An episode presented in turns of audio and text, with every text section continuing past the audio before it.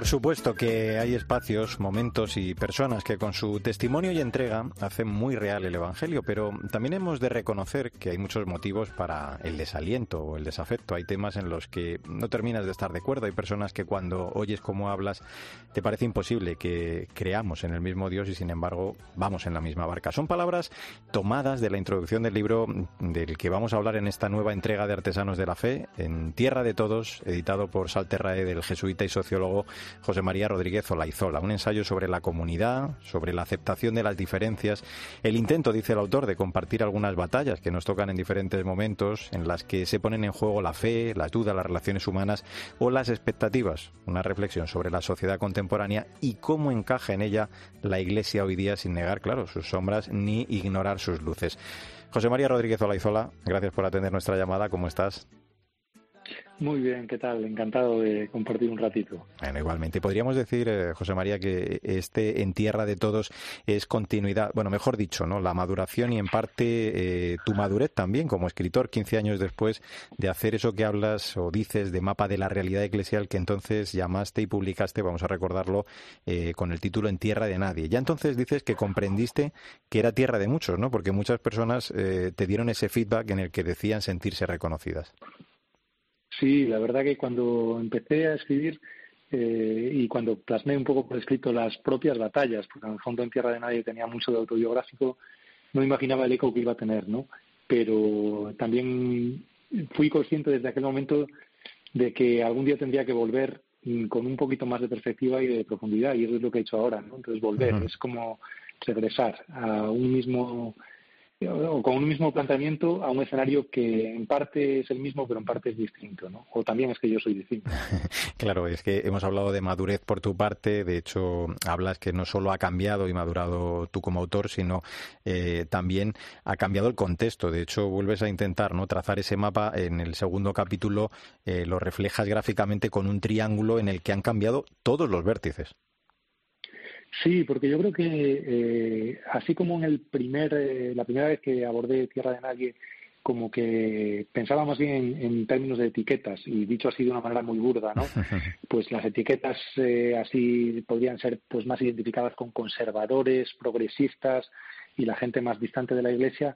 Hoy en día creo que más bien tiene que ver con actitudes y las actitudes tienen más que ver con la manera de aceptar la diferencia, ¿no? Entonces hay gente rígida, hay gente líquida, y hay gente, pues de alguna manera distante, pero lo rígido y lo líquido abunda demasiado eh, tanto en posturas más conservadoras como en posturas más aperturistas, ¿no? Entonces yo creo que, que mm. eso ha cambiado mucho, sí. Claro.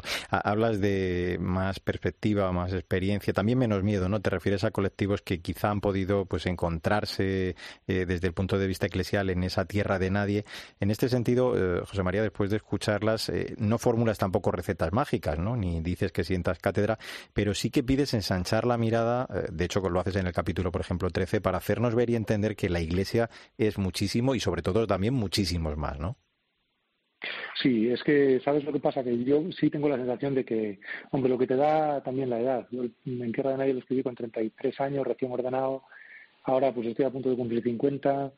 Eh, tienes un poquito más de perspectiva, un poco más de acompañamiento pastoral de muchas personas y muchas realidades. Y yo creo que también tienes la sensación de que con el miedo no vas a ninguna parte, ¿no? Entonces me da la sensación de que hay que hablar pues de la realidad con la que lidiamos día a día en el contexto pastoral, en el acompañamiento, con vidas reales. Yo mi experiencia es de acompañar a muchas personas que quieren ser iglesia, la verdad, y que lo son, ¿no? Pero que muchas veces sienten que, que, los planteamientos que se les hacen, que se les proponen, que se les ofrecen, pues necesitan algún tipo de reformulación y eso ni es egoísmo ni es una religión a la carta, sino que es en el fondo una respuesta coherente al Espíritu y al Evangelio. Y creo que esto hay que decirlo. Entonces hay muchas personas ah. para las que hoy en día la Iglesia tiene que formular las cosas de una manera diferente. De hecho, hablas en el siguiente también punto del, sentido, ¿no? De, pertenencia, de, la comunidad de la que formamos parte, pues claro, personas muy diferentes. Yo creo que, es muy importante también entender eso que dices de que percibir la diferencia eh, ha de hacerse como riqueza, ¿no? Y, que es una oportunidad con un vínculo de gentes, lo que tú hablabas, de gentes eh, muy diversas, también con preocupaciones y vidas que son, la verdad, la mar de diferentes.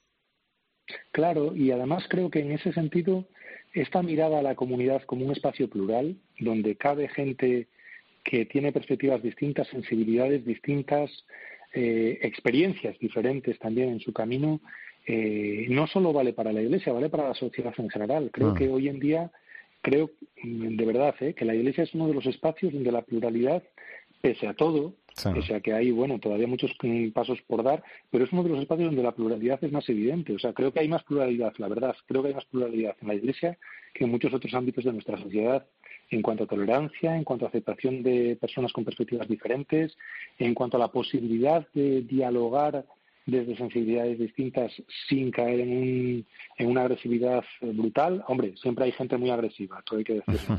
Pero la mayoría de la gente, pues hombre, es mucho más capaz de matizar, de escuchar, de puntualizar, de decir, hombre, yo lo veo así, pero entiendo que... Hmm. Y esto no se da mucho en la sociedad actual. O sea, lo que estamos viendo con este mismo desarrollo ¿no? del coronavirus, de aquel todos vamos a una y esto lo paramos entre todos de las primeras semanas a la jaula de grillos que tenemos montada ahora, pues es un ejemplo, ¿no? Ha cambiado mucho, sí. Eh, eh, otros aspectos de los que hablas eh, estoy viendo, ¿no? Pues son el, servicio, el acariciar a, un mundo herido y otro también muy vinculado al testimonio, ¿no? Esas vidas que hablan de Dios, algo quizá dices mucho más complicado que, en otras épocas, porque frente al ocultamiento también, José María, hay personas capaces de, hacer visible su fe, aunque, bueno, esto claro, yo creo que no siempre, ¿no? Y lo dices tú, recibe la, la atención también también que merece.